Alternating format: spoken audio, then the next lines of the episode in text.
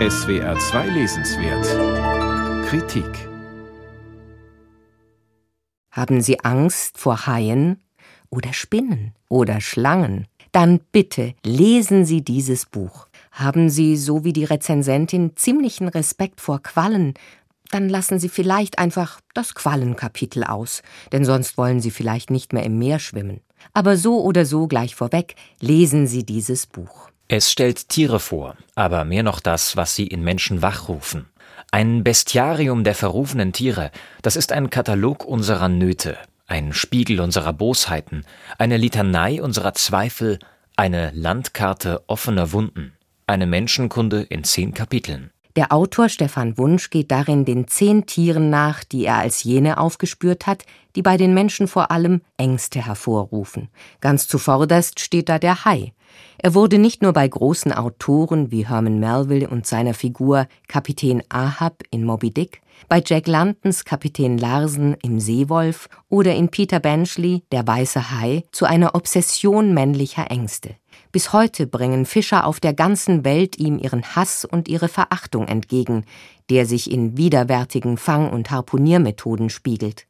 Dabei ist der Hai vergleichsweise unschuldig an menschlichen Toden. Um die 100.000 Menschen sterben jährlich an Schlangenbissen, 25.000 an Hundebissen, 1.000 nach Krokodilangriffen und 2.000 durch Bandwürmer. Mit runden 10 Todesopfern pro Jahr liegt der Hai weit hinten etwa gleich auf mit dem Wolf und knapp hinter dem Helmkasuar. Dennoch gehört der Hai zu den meist gefürchteten Tieren. Wunsch will wissen, warum ist das so? Woher rühren die Ängste? Wer oder was schürt sie? Nicht nur beim Hai, sondern bei allen von ihm behandelten Tieren. Und er geht Mythen und Erzählungen nach, bisweilen ganz frühen.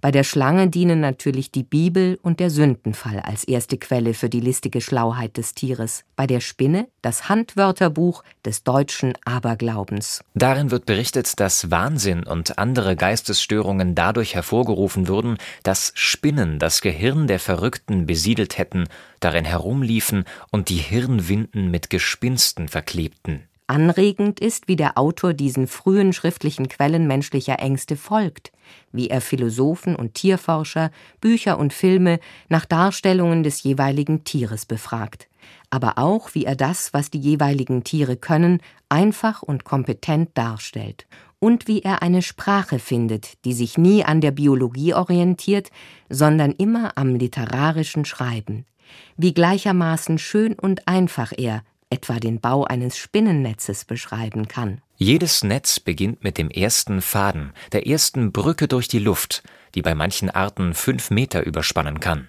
Am liebsten lässt sich die Spinne dabei vom Wind helfen. Sie prüft seine Richtung, klettert auf den geeigneten Ast, spult einen Faden ab und lässt ihn vom Wind zur gegenüberliegenden Seite tragen, wo er sich verfängt. Nun klettert sie zur Mitte, befestigt dort einen weiteren Faden und lässt sich damit in die Tiefe fallen. Ein T entsteht.